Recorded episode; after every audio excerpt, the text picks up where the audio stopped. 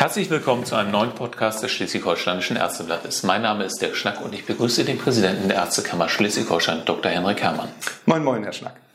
Wir beschäftigen uns in dieser Folge noch einmal mit uns selbst. Anlass ist das 75-jährige Jubiläum der Ärztekammer Schleswig-Holstein.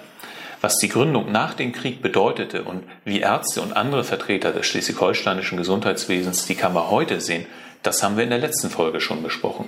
Heute soll es darum gehen, wie sich die Ärztekammer für die Zukunft aufstellt. Herr Dr. Herrmann, wir haben dazu ja unter anderem eine Trendforscherin, Frau Corinna Mühlhausen, befragt. Konnte das aus Ihrer Sicht helfen? Welche Ratschläge kann denn eine externe Forscherin, die sich ja gar nicht mit dem Tagesgeschäft einer Ärztekammer auskennt, geben? Herr Schnack, ich finde es immer hochspannend, wenn jemand von außen etwas beurteilt mit einer anderen Sichtweise, sozusagen unter einer anderen Brille. Weil man selber ist ja in der Organisation ein Stück weit verfangen und äh, sieht vielleicht bestimmte Zusammenhänge nicht. Insofern fand ich das hochspannend, dass die Zukunftsforscherin ja positiv sich äh, auch hinsichtlich der zukünftigen Entwicklung der Ärztekammer geäußert hat und insbesondere auch die Rolle äh, des Moderators und des Mediators einer Ärztekammer herausgestellt äh, hat. Ähm, da war ich also vollkommen erstaunt, dass eben jemand von außen das so sieht und äh, damit auch äh, uns Impulse äh, geben kann, genau diese Themen noch weiter voranzubringen. Also ich finde das hochspannend, wenn andere Professionen auf einen gucken und mal äh, ihre Wahrnehmung und ihre zukünftigen Gedanken dazu äh, äußern äh, können.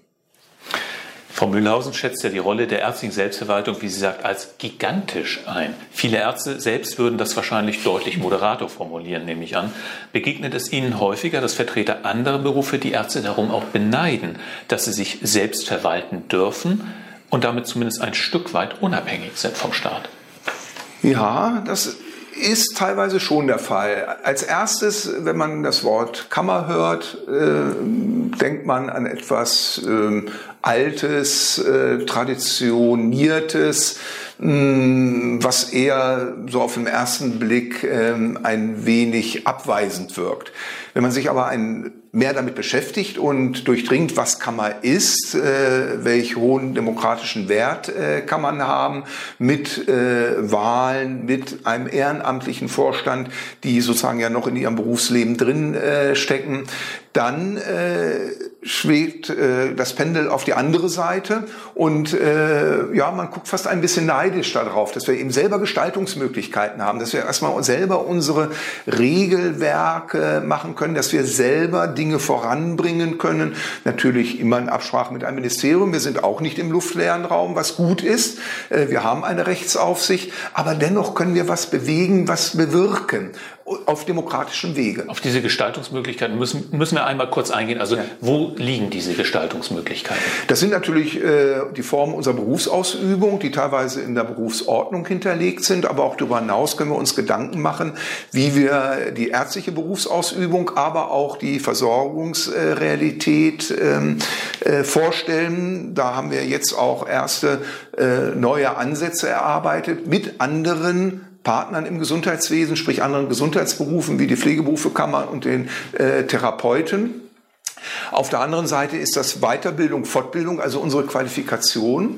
Es ist aber auch die Qualität unserer äh, Arbeit und insbesondere natürlich die digitale Transformation. Wie stellen wir uns als Kammer die äh, digitale Medizin in drei, fünf, beziehungsweise zehn Jahren vor. Da wird sich vieles wandeln und diese Veränderungsprozesse können wir sehr gut mitgestalten, anschieben und eben auch die Lösungen anbieten. Ob wir damit immer durchdringen in dem Terrain der Gesundheitspolitik, wo ganz viele Mitspieler sind, ist was anderes. Aber wenn ich das selber nicht äußere, dann kann ich auch nicht erwarten, dass meine Ideen dann irgendwie erahnt werden.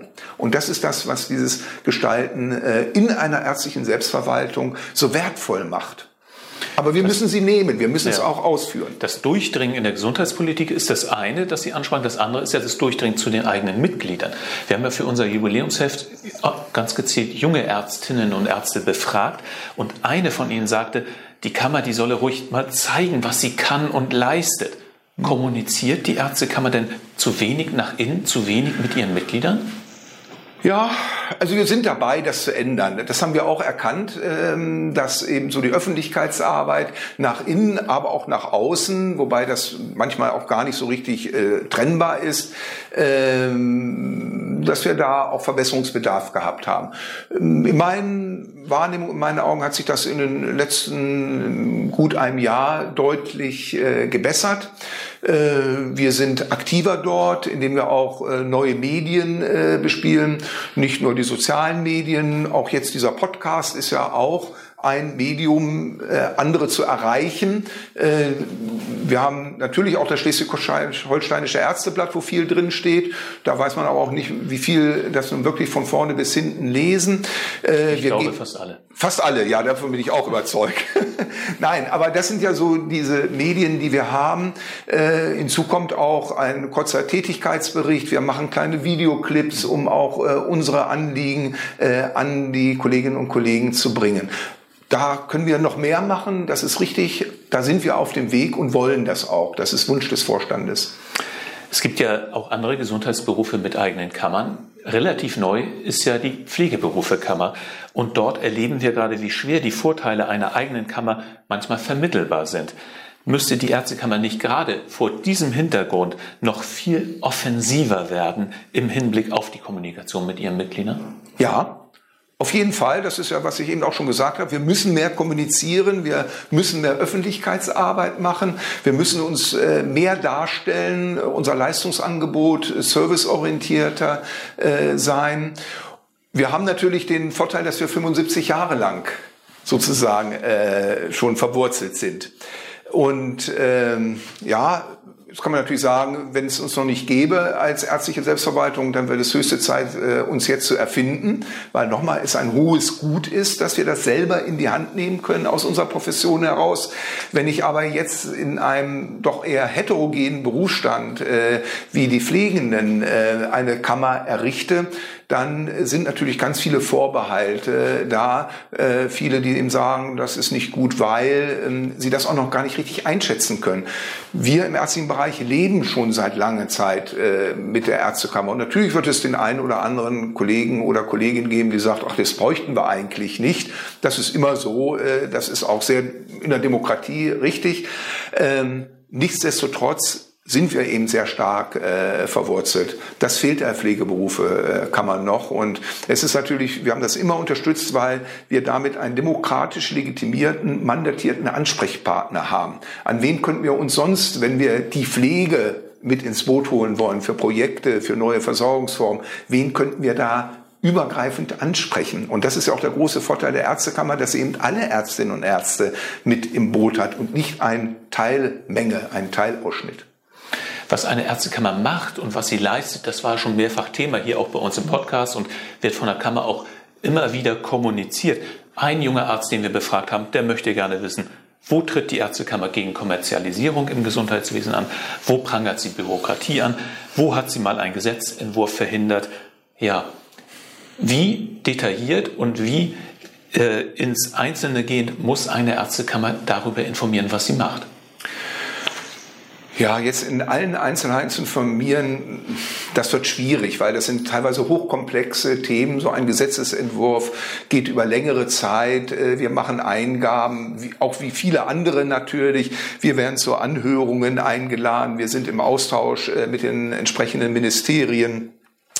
Äh, was dann nachher übrig äh, bleibt, ja, das ist immer im demokratischen Weg so häufig dann ein Kompromiss. Man wird nicht immer mit allen Forderungen äh, durchkommen. Äh, wir artikulieren sie aber. Äh, auch was äh, die Kommerzialisierung anbelangt, das ist ein wichtiges Thema, auch Arbeitsbedingungen ein wichtiges Thema. Wir gehen dann auch mit Partnern zusammen. Es gibt ja auch noch andere freie Berufe, Zahnärzte, Apotheker, Veterinärmediziner. Wir sind da eng miteinander verbunden und versuchen da auch unsere Interessen, unsere Forderungen ranzubringen bringen. Was, wo ich kein Freund bin, ist äh, das laute Schreien, äh, das äh, Akklimatisieren. Äh, es muss, es ist eine wichtige demokratische parlamentarische Aufgabe äh, und nicht der, der am lautesten schreit, äh, hat die besten Argumente, sondern der, der an der Sache arbeitet, Lösungen äh, präsentiert. Und das kann natürlich nicht so sehr nach oder dringt nicht so sehr nach außen als ganz große, äh, eher auch reißerische äh, Aufmachung. Und äh, mir ist es auch wichtig vor dem Hintergrund, dass wir eben alle Kolleginnen und Kollegen repräsentieren. Da muss man schon das ein bisschen mehr abwägen. Äh, da hat es eine Interessensvertretung, ein Berufsverband äh, sehr viel leichter sozusagen auf die Pauke zu hauen. Ähm, ich bin da eher ein Mann der leisen Töne und glaube auch, dass das äh, zum Schluss mehr Erfolg bringt, als äh, wenn man immer draufhaut. Immer wieder fällt bei den äh, Interviews mit den jungen Ärzten auf, dass sie den seltenen Kontakt und den relativ späten äh, Berührungspunkt mit der Kammer ansprechen. Woran liegt das? Also an welchen Stellen und mit welchen Formaten könnte denn eine Ärztekammer die jüngeren Ärzte noch eher abholen? Ja, wir sind dabei, uns zu öffnen, als aufsuchende Kammer auch vor Ort hinzugehen, zum Beispiel in den Krankenhäusern oder auch in großen Weiterbildungspraxen.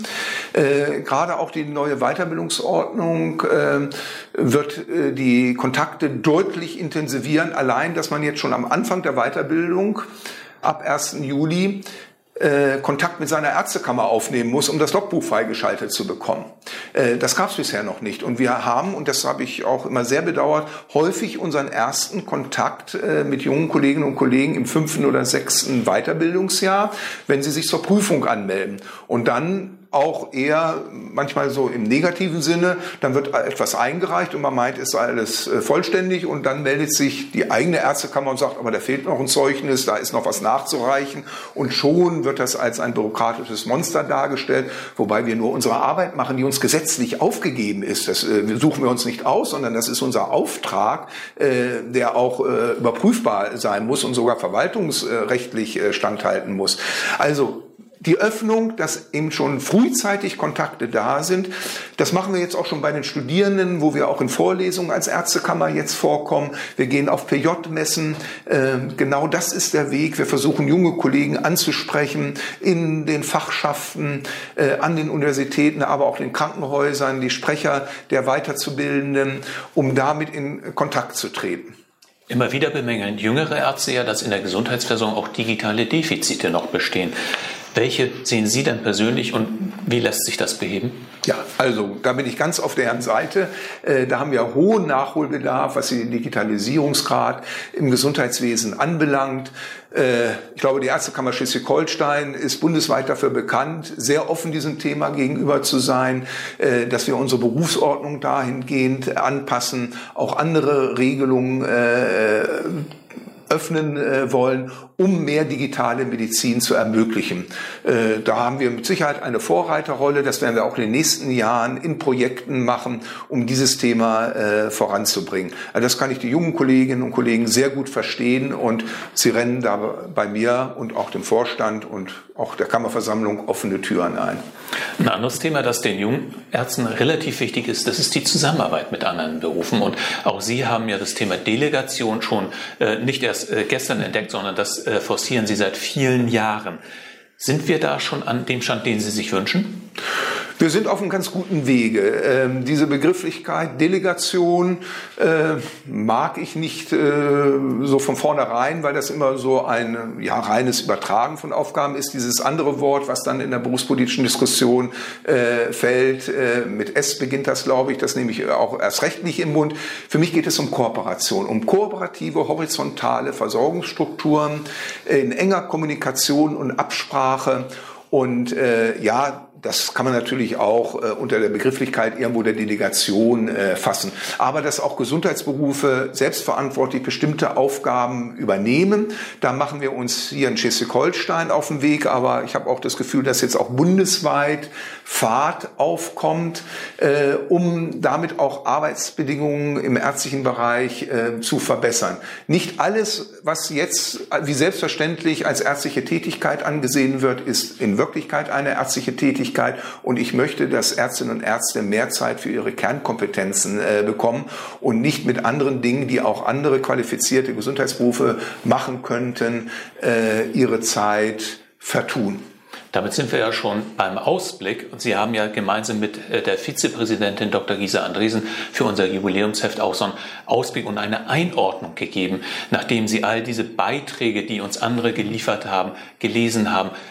Mal ganz kurz zusammengefasst, Herr Dr. Herrmann, wie sieht denn die Kammer in zehn Jahren, im Jahr 2030 aus Ihrer Sicht aus? Wie müsste sie aussehen? Sie sieht vollkommen digital aus. Der ganze Austausch, Formularwesen, Weiterbildungsanträge, Prüfungsvorbereitung und so weiter ist auf digitalen Wege. Wir werden mehr auch Angebote in der Fortbildung und Weiterbildung digital machen. Wir sind deutlich besser vernetzt. Wir werden äh, horizontale Teammodelle umgesetzt äh, haben mit einer engen Kommunikation. Wir werden ein anderes Vergütungssystem auch dafür haben, weil damit auch andere Leistungen, die jetzt gar nicht so sehr im Vordergrund äh, stehen, äh, abgedeckt werden äh, müssen. Auch natürlich Leistungen in der digitalen Medizin, aber auch der Vernetzung und der Kommunikation. Ähm, wir werden ein ganz anderes Versorgungsmodell haben, wo eben äh, die Kammer in meinen Augen eine wichtige Rolle spielt, weil sie eben alle sogenannten Sektoren äh, umfasst. Und äh, wir werden die Sektoren dann, wie ich sehr stark hoffe, nicht mehr haben. Äh, die Sektoren sind nicht nur verbunden, sondern höchstwahrscheinlich verschmolzen, weil sozusagen jeder von seiner Position aus seine Arbeit macht, aber wir sehr gute Kommunikationswege haben, die jetzt eben noch nicht so klappen, weil wir vertikale äh, Säulen haben und äh, die Kommunikation von der einen Säule zur nächsten schwierig ist. Da äh, gehen Informationen verloren. Das darf nicht sein, wenn ich das äh, stärker vernetze. Und nochmal, da spielt Kammer eine wesentliche Rolle eben in ihren Kernkompetenzen. Und äh, da bin ich sehr stark davon überzeugt, wenn wir uns in zehn Jahren hier treffen, dass das alles umgesetzt ist. Mal sehen, ob wir uns hier in zehn Jahren treffen. Mehr Ausblick gibt es auf jeden Fall in unserem aktuellen Jubiläumsheft, das jetzt auch online geht. Ich sage an dieser Stelle vielen Dank, Herr Dr. Herrmann. Ja, vielen Dank, Herr Schnack. Das war ein Podcast des Schleswig-Holsteinischen Ärzteblattes. Vielen Dank fürs Zuhören.